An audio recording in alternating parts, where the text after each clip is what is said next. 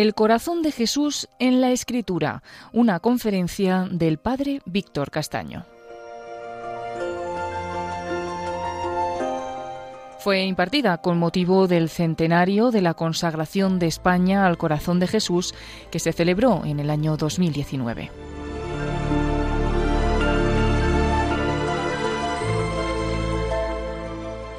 El corazón del hombre en el corazón de Jesús, también desde Agustín.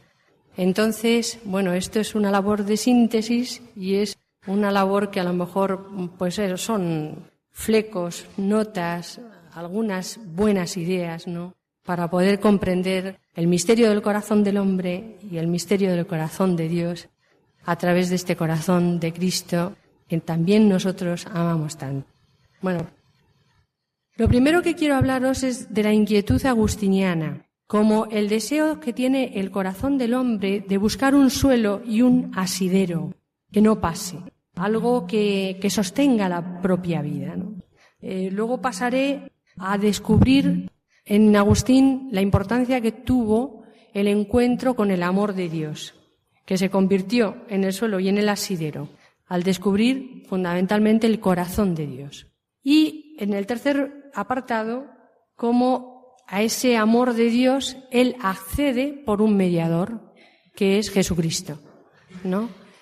Jesucristo. Evidentemente nosotros, el corazón de Jesús no es una devoción propia de la orden, porque eh, entonces eh, San Agustín pues no hablaba con Dios en estos términos, ¿no?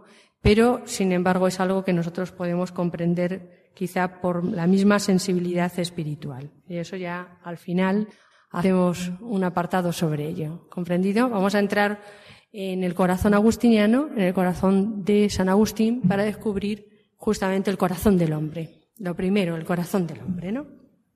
Inquieto está nuestro corazón hasta que descanse en ti. Esta es una frase que seguro todos conocemos. Inquieto está nuestro corazón hasta que descanse en ti. Con Agustín hace su aparición un hombre nuevo que supera él hasta entonces presentado y surgido por la filosofía y por la teología, porque presenta un nuevo concepto de persona con una novedosa conciencia de sí. Nunca hasta Agustín el hombre había entrado tan dentro de sí hasta descubrir sus más laberínticos espacios interiores.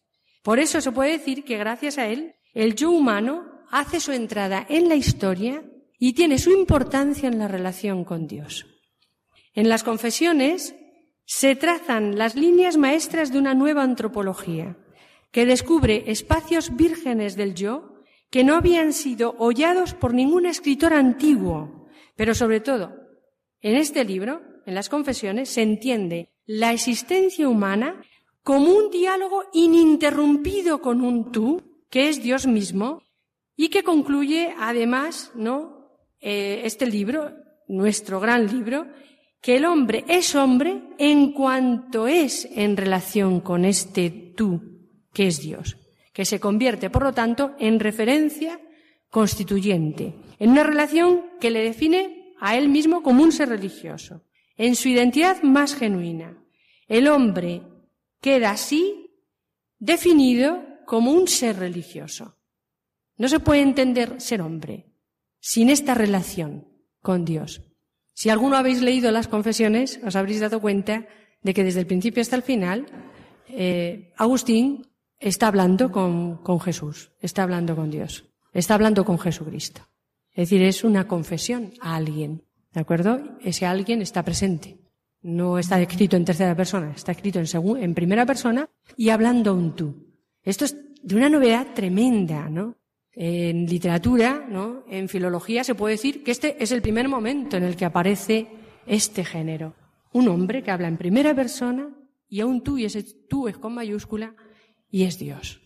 El comienzo, ¿no? La obertura de esta sinfonía magnífica que son las confesiones, pone en evidencia este punto de partida insustituible en Agustín.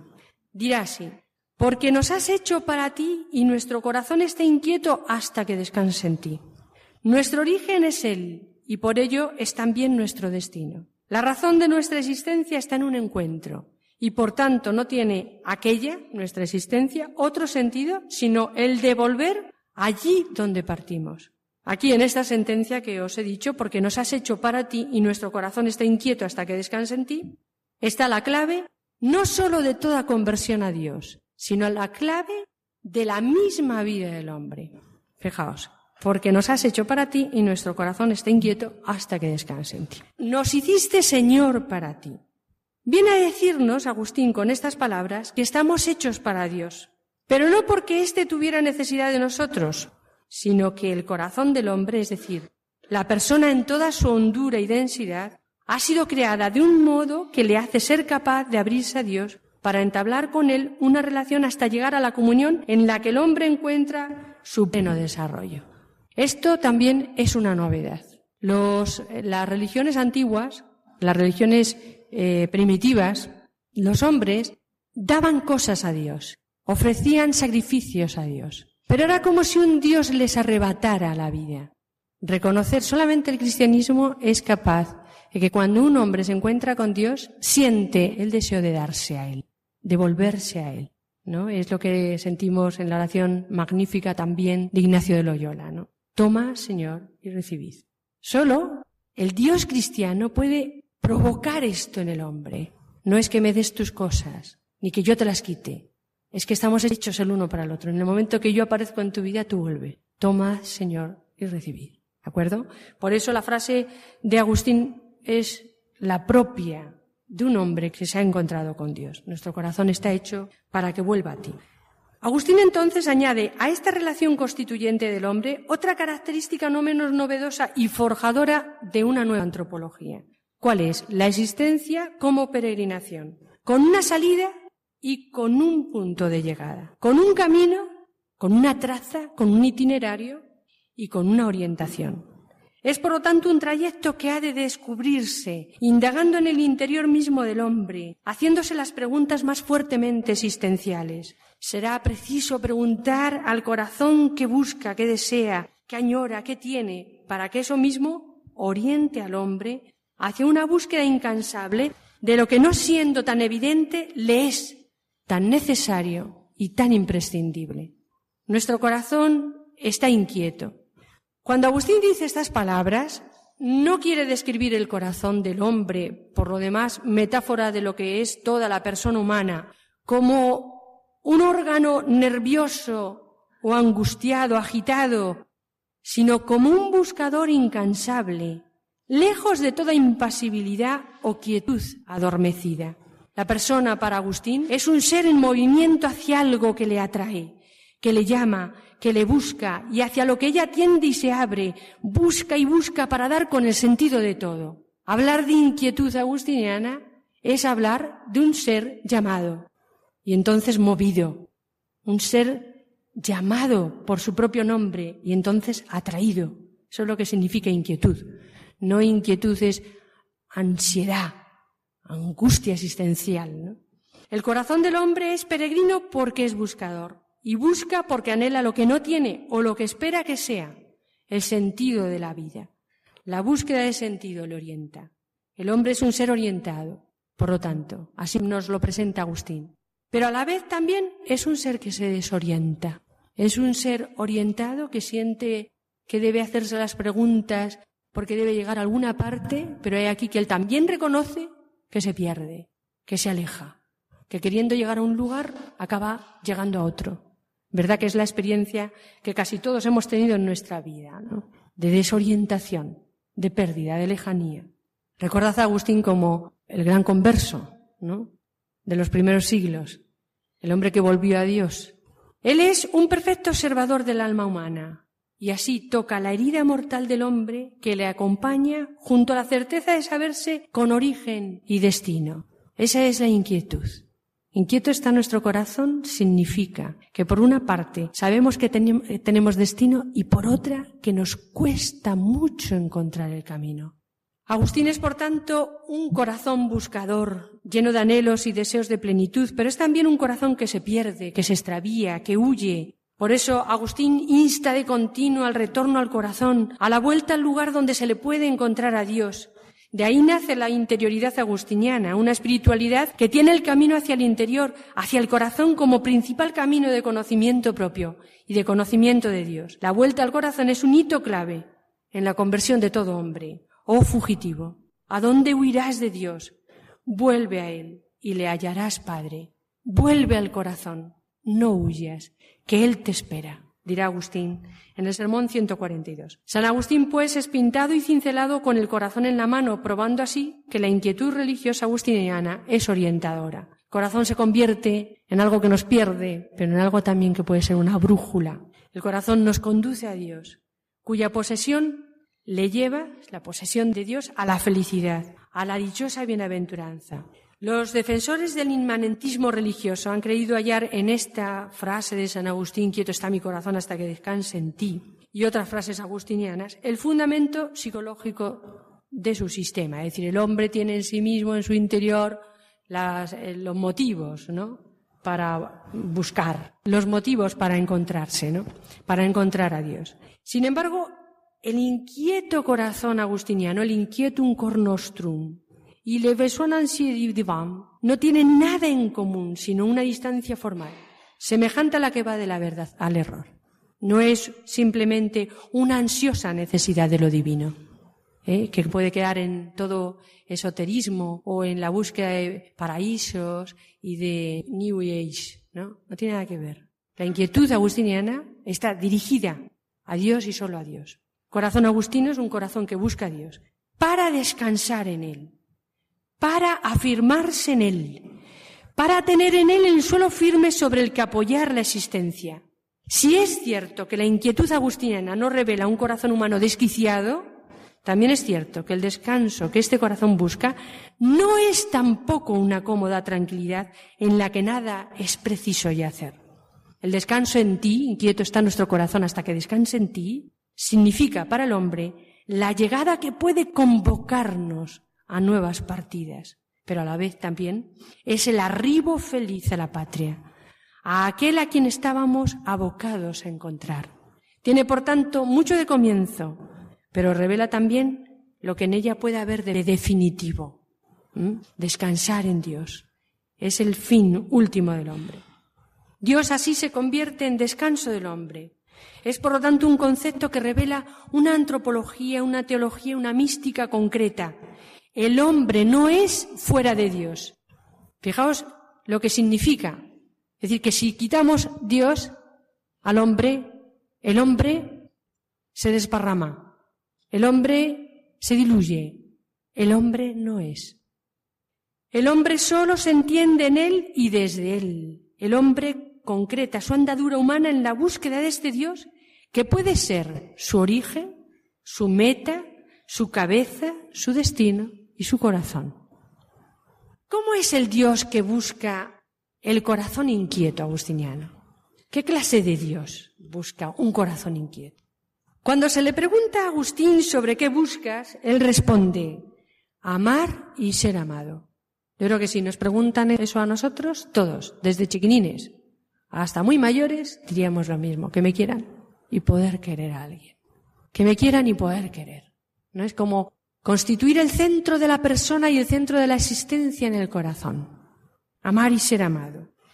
Es el amor, por lo tanto, lo que Agustín reclama a la existencia, a los otros, al cosmos, a la vida, a Dios. No puede haber, dice Agustín, alguien que no ame. Dice, si así sucediera, serías un perdido, un muerto, detestable y mísero, si no amasteis nada.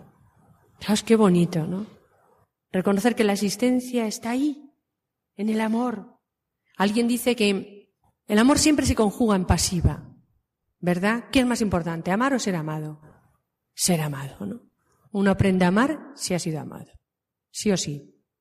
Uno aprende a amar si ha sido amado. Por lo tanto, la clave de la existencia, ¿dónde está?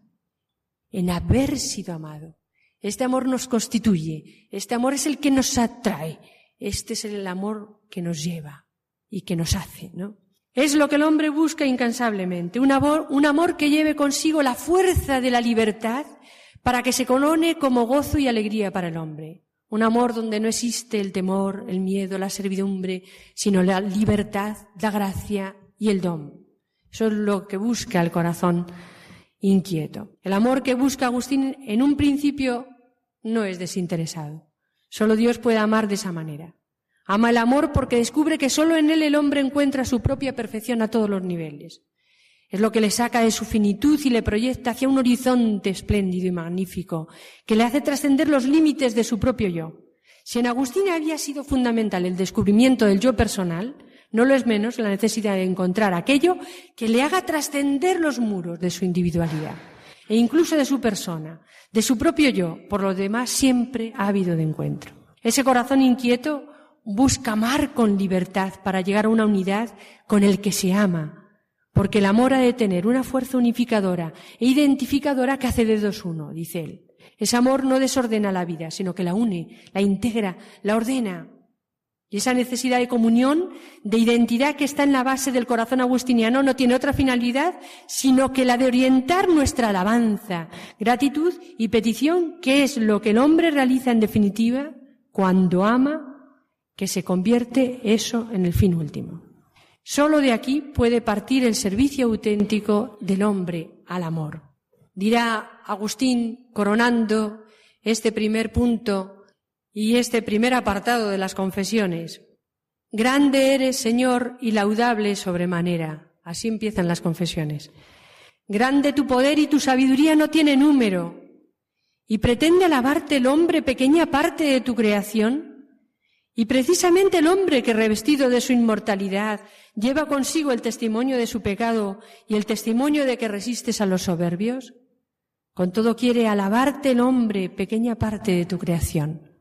Tú mismo le llamas a ello, haciendo que se deleite en alabarte, porque nos has hecho, Señor, para ti, y nuestro corazón está inquieto hasta que descanse en ti. Este amor lo encuentra Agustín en Dios, y este amor lo encuentra en su propio corazón, es decir, no fuera de él, sino en su propio interior.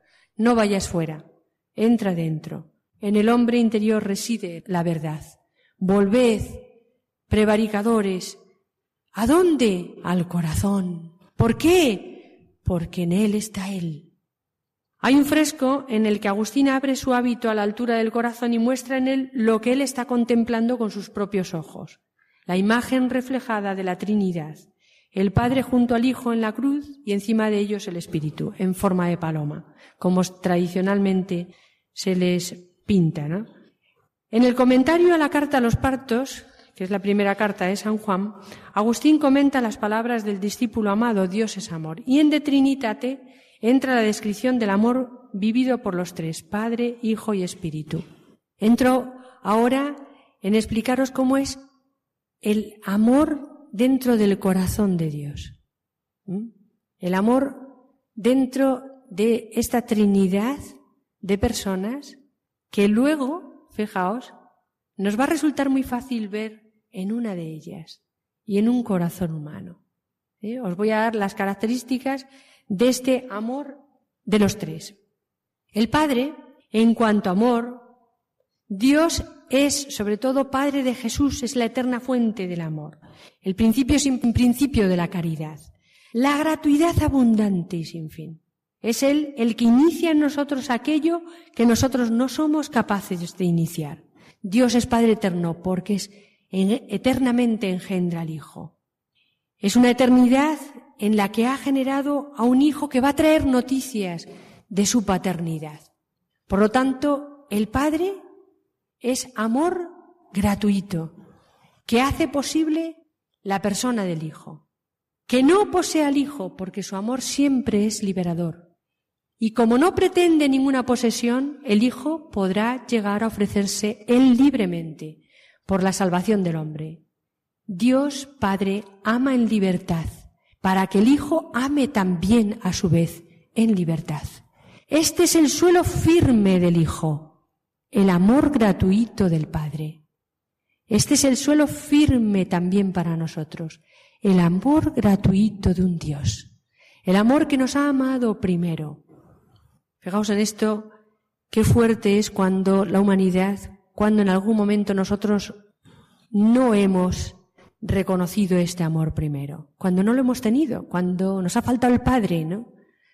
Cuando nos hemos criado con hijos sin Padre y hemos tenido que sacar fuerzas de flaqueza y hemos tenido que, creíamos, ¿no? O todas las personas que les ha pasado esto han tenido que sacar, han creído que tenían que sacar la vida con sus propios puños porque no hay Padre, porque no hay Padre que sostenga la vida. Fijaos qué importante es partir de un amor que tiene padre, que tiene consistencia, ¿no? Que tiene fundamento, que tiene una vida que la entrega siempre, que se da siempre el primero. El amor de Dios es hijo. Dice Agustín, es el amado. El hijo es el eterno amado.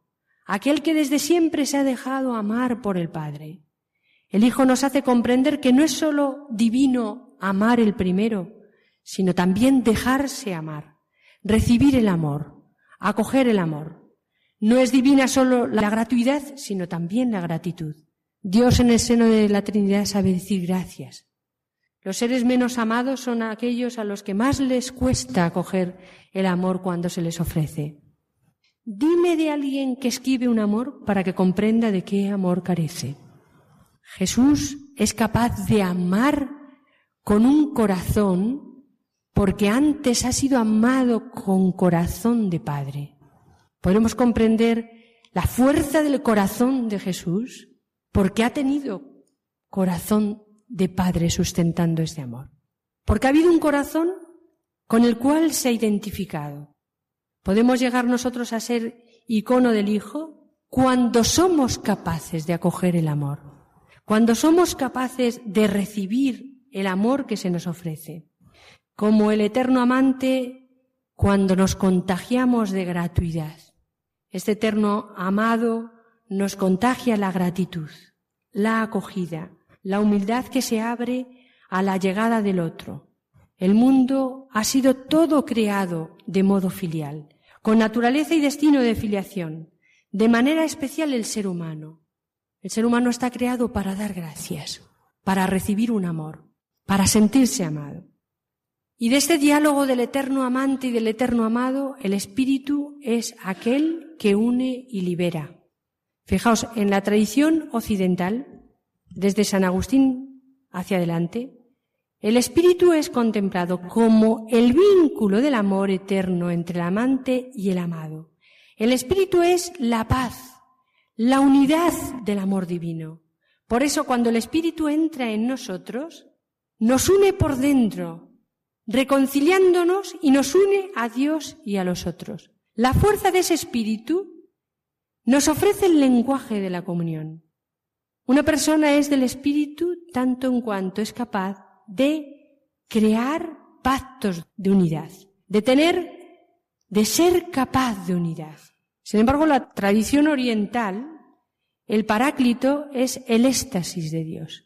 Es aquel que empuja a amar, que abre el diálogo y proyecta al amante y al amado, al padre y al hijo, hacia los otros. Por eso nosotros también estamos llamados a ser, a recibir o a vivir en un éxodo, a salir al encuentro y amar. Estas son las dos fuerzas centrífugas y centrípetas del espíritu que se efectúa en el dinamismo de la Trinidad, que es donde aprendemos a amar, y donde Agustín aprende lo que es el amor, contemplando a las personas, el espíritu provocando este acto creador, este éxtasis, hace que Dios se una a un hombre y que el hombre llegue a conocerle. Junto a este descubrimiento del verdadero amor hacia el que está orientada la persona humana, Agustín constata a la vez su pobreza y su miseria. Imaginaos que Agustín se da cuenta de este amor, como nos ha pasado a muchos en la vida, y a la vez experimenta la escasez del propio amor, incluso la incapacidad de responder a este amor que le ama y que se le ofrece. Esta es una de las claves de intelección de la inquietud agustiniana. No solo entender inquietud como búsqueda activa, sino también como desasosiego ante lo que se encuentra y excede la expectativa humana. Le atrae a la vez le asusta. La inquietud agustiniana revela la realidad del encuentro con Dios es amor, que nos hace ver lo lejos que a veces estamos de este amor, lo extraños que somos a este amor, lo pródigos que somos a este amor. Esta inquietud agustiniana es la conciencia también de la lejanía del hombre, un desasosiego por ver esta fealdad en la que nos hallamos, la incapacidad de encontrar en nosotros mismos las respuestas y la posibilidad incluso de volver. Y por tanto, inquietud que ha descubierto el gran amor y que por otra parte se siente tremendamente lejos de este amor, que él descubre como la salvación del hombre, el único agarradero y la incapacidad y el miedo mortal, el temblor a arrojarse a este amor. Dice Agustín en las confesiones que escucha una voz que le dice, arrójate, no temas, que él no se apartará para que caigas. Por lo tanto, Agustín siente la atracción a arrojarse a este Dios, a este Dios y por otra parte el miedo enorme a caer en un abismo que él no controla. ¿Entendéis? Esto es la inquietud. Dirá en un momento, peregrino y enfermo vuelvo a ti, Dios mío, cansado de peregrinar fuera y agobiado por mis males. He experimentado que lejos de tu presencia no hay refugio seguro, ni satisfacción que dure, ni deseo que dé fruto, ni bien alguno que sacie los deseos del alma que creaste. Aquí estoy, pobre y hambriento. Dios de mi salud, ábreme las puertas de tu casa. Perdóname, recíbeme, sáname de todas mis enfermedades. Úngeme con el óleo de tu gracia y dame el abrazo de paz que prometiste al pecador arrepentido. Oh verdad, oh belleza infinitamente amable, qué tarde te amé, hermosura siempre antigua y siempre nueva. Qué tarde te conocí. Qué desdichado fue el tiempo en que no te amé ni te conocí. Solo este amor puede llevarnos a un modo diverso de vivir, como la atestiguan las comunidades primeras de la Iglesia de los primeros tiempos, con un solo corazón y una sola alma. Pero qué difícil comprender que este amor que nos atrae, podemos nosotros acogerle, ¿no? Este amor que se convierte en única esperanza para el hombre, en lo único que le puede hacer soportar su propia existencia. Dice Benedicto XVI en la Espe Salvi, hay un párrafo tremendo, ¿no? Cuando dice que toda la humanidad eh, ha luchado por encontrar una esperanza, ¿no? La esperanza única que pueda sostener la existencia humana. Y va relatando Benedicto XVI en la Espe Salvi eh, todos los tanteos del hombre, la ciencia, el progreso, la filosofía, y vemos cómo todo eso ha caído. Y dice eh, Benedicto XVI, no puede haber ninguna esperanza para el hombre que sea inaplazable. Es decir, una esperanza que está en un más allá, muy más allá, muy más allá. Como decía el comunismo, nosotros no lo veremos, pero luchamos para que lo vean nuestros tataranietos. Esa no puede ser esperanza, porque la esperanza del hombre tiene que estar ya aquí. Dice, tampoco puede ser una esperanza que el mismo hombre no la sienta dentro de sí mismo. ¿Dónde puede erradicarse la esperanza? Y dice, Benedicto XVI, la esperanza del hombre es cuando el hombre ha conocido un amor incondicional, dice, un amor incondicional por el cual se puede decir que ni la muerte ni la vida, ni lo presente ni lo pasado, ni lo venidero, ni nada de este mundo me puede apartar de este amor. Ese amor es la esperanza. Ese amor es el único que puede dar vida, vida abundante, vida verdadera y vida eterna. Y fuera de eso no habrá esperanza para el hombre. Cuando Agustín descubre esto, todo su ser tiembla, porque se ha encontrado ante la suma verdad, pero también se ve a sí mismo incapaz de alcanzarla. Y entonces dice Agustín, buscaba yo el medio de adquirir fuerzas que me hiciesen capaz para gozar de ti y no lo hallé, hasta que me abracé con Jesucristo hombre, mediador de los hombres, que es sobre todas las cosas Dios bendito por todos los siglos, el cual clama y dice, yo soy el camino, la verdad y la vida. Él mezcló con la carne un manjar que yo no tenía fuerza para comer. Mas como yo no era humilde, ni podía poseer a mi Dios, el humilde Jesús, ni sabía qué sería enseñar con su flaqueza, me tuve que acoger a este mediador para que me llevara de mi indigencia hacia el amor. Estas mismas palabras las tiene Pascal en sus pensamientos, que es un copia, copia, escopiare de Agustín, ¿no? Es el conocimiento de Dios. Sin el conocimiento de la propia miseria nos hace orgullosos. El conocimiento de la propia miseria sin el conocimiento de Dios nos hace desesperados. El conocimiento de Jesucristo es el medio, porque hallamos en él a Dios y nuestra miseria. Sin este mediador está cortada toda comunicación con Dios. Nosotros conocemos a Dios por medio de Jesucristo, porque Él es el verdadero Dios de los hombres. El conocimiento de Jesucristo nos libra del orgullo y de la desesperación, porque en Él hallamos a Dios, nuestra miseria, y el camino único de repararla, dice Pascal. Así pues, es en Jesucristo el camino por donde llegar al conocimiento y al encuentro de este amor. Él nos revela y se hace mediador entre Dios y los hombres, y en Él podemos reconocer el amor que buscamos y descansar en Él. Para Agustín Jesucristo es el mediador. Nos ha mostrado el amor del Padre. A eso ha venido, a contarnos este amor. Por Él ha consumido la vida, la ha ofrecido, sabiendo que entrar en ese amor es la salvación del hombre el sentido de su existencia y el sentido también de la historia. Todo está plantado sobre la roca firme de ese amor y no hay otra razón de ser sino el conocimiento, amor y entrega o conversión a ese amor. San Agustín nunca habla del corazón de Jesús, sí del corazón de Dios y del corazón del hombre. La síntesis es posible hallarla en este corazón que tanto ha amado a los hombres y que en estas circunstancias estamos venerando porque es la persona del Hijo la que recapitula en sí misma los secretos de Dios y los secretos del hombre. Ese corazón de Jesús sabe de los dos y a los dos los pone en comunión. Hacia ese corazón ha caminado la humanidad y en ese corazón se ha reconocido. Es una donación de Dios al hombre para que el hombre no le cueste llegar a él. Ambula per, hominem et pervenis ad Deum, dice Agustín. Camina por el hombre y llegarás a Dios.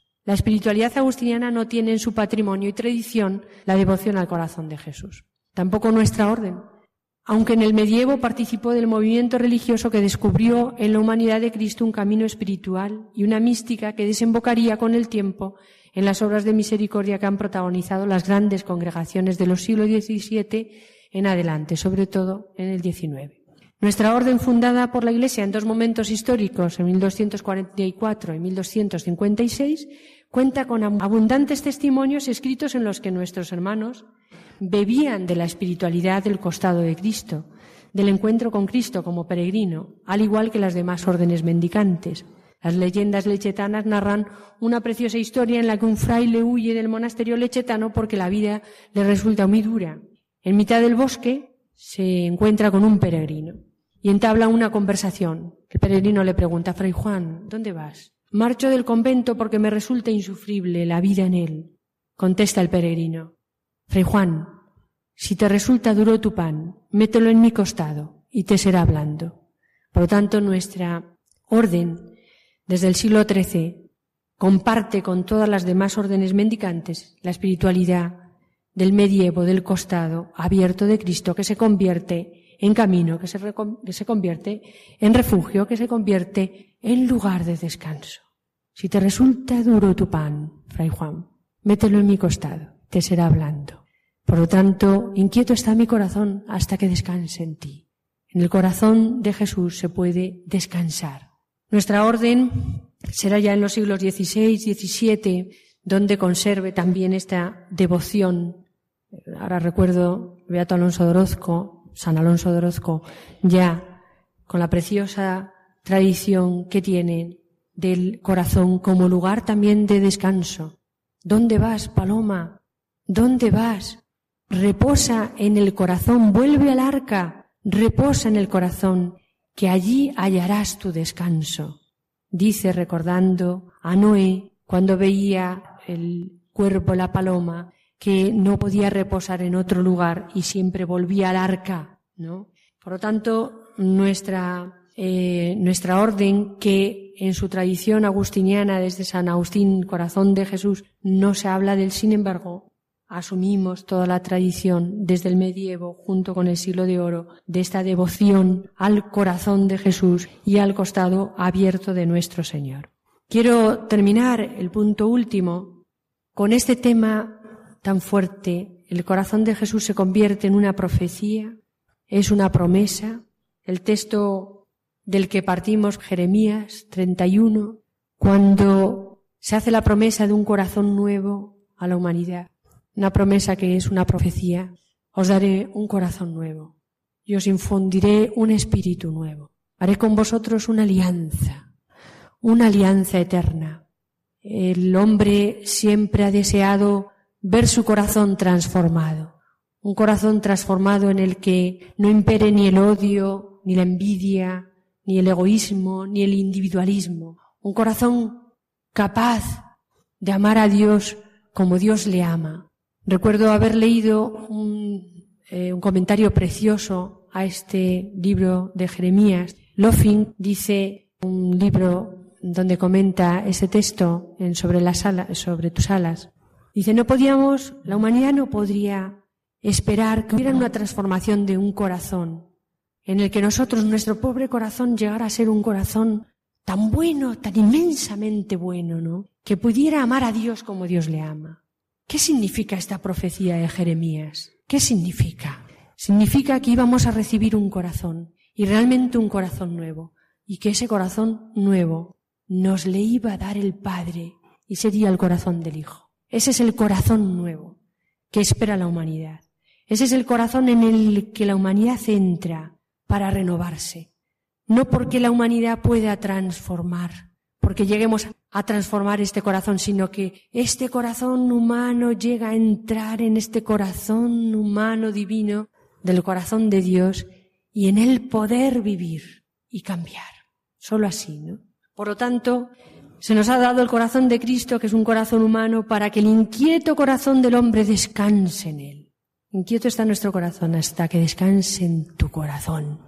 En este corazón puede el hombre descansar. Contemplando el corazón de Jesús podemos concluir y extraer para nuestra vida el camino del verdadero amor al que estamos llamados y al que su seguimiento nos impulsa. Primero, desde el corazón de Jesús, que es un corazón que ama con gratuidad y con gratitud, queda revelado el amor del Padre, que es todo gratuidad, y donde sí, el corazón del Hijo, que es gratitud. Obediencia, porque no cesa de estar atento a la voz del Padre. Un sin condicional que asume el dolor y la muerte por amor.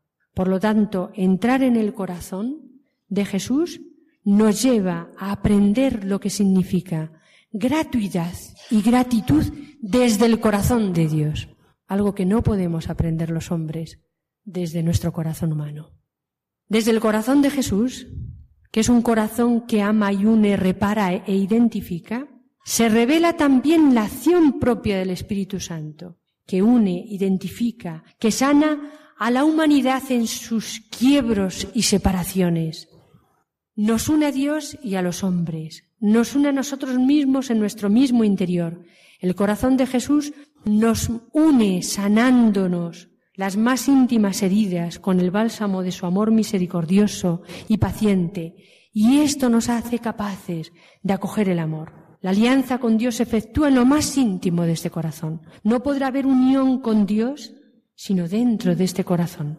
Este una sola alma y un solo corazón que persigue la iglesia primitiva, que perseguimos nosotros como cristianos, nosotros como orden que tiene eso como frontispicio de nuestra regla, es posible desde el corazón humano de Dios, que nos ha enseñado en la tierra amar, uniendo. El corazón de Cristo que es capaz de enseñar a amar y empujarnos a amar corazón de Jesús nos lleva a ese éxodo oblativo por el que entregamos la vida por los otros sin resistencias egoístas, que nos empuja hacia el más pobre de nuestros hermanos y hacia lo más lejano donde no haya llegado la noticia de su amor. Por lo tanto, el corazón de Jesús nos enseña a amar con gratuidad y con gratitud. Ama, amar, nos une, nos repara, nos identifica con el amor de Dios y con los hombres y nos enseña a amar y nos empuja al éxodo más extremo. Como conclusión, os quiero decir esto, ¿no? Que el inquieto corazón humano Su deseo de comunión y su posibilidad de entrega incondicional al amor ve en el corazón de Cristo su fuente, su sede, su modelo y su compañía imprescindible. Este corazón puede enseñar a nuestro mundo los signos del verdadero amor. Este corazón que tanto ha amado a los hombres es el corazón que el Padre reconoce como el corazón del Hijo. Y solo en la identificación con Él, un día las puertas del cielo se abrirán para todos aquellos que hayamos creído en este amor que le hayamos seguido y servido en la persona de todos nuestros hermanos.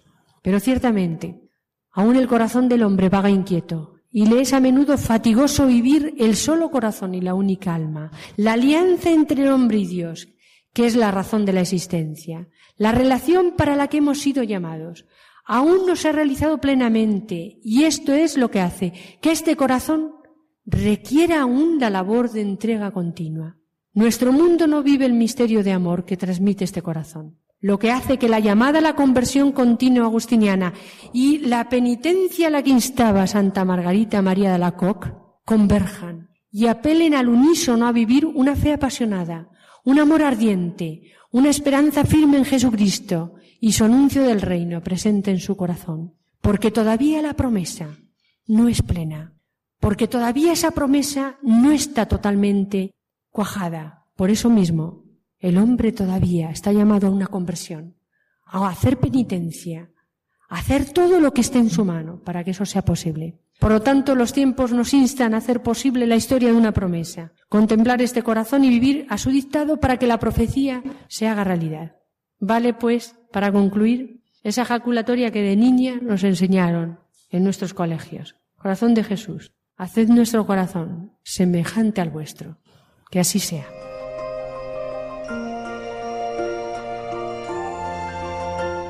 Así finaliza en Radio María esta conferencia del Padre Víctor Castaño titulada El corazón de Jesús en la Escritura. Es una conferencia que se impartió con motivo del centenario de la consagración de España al corazón de Jesús, que tuvo lugar en el año 2019.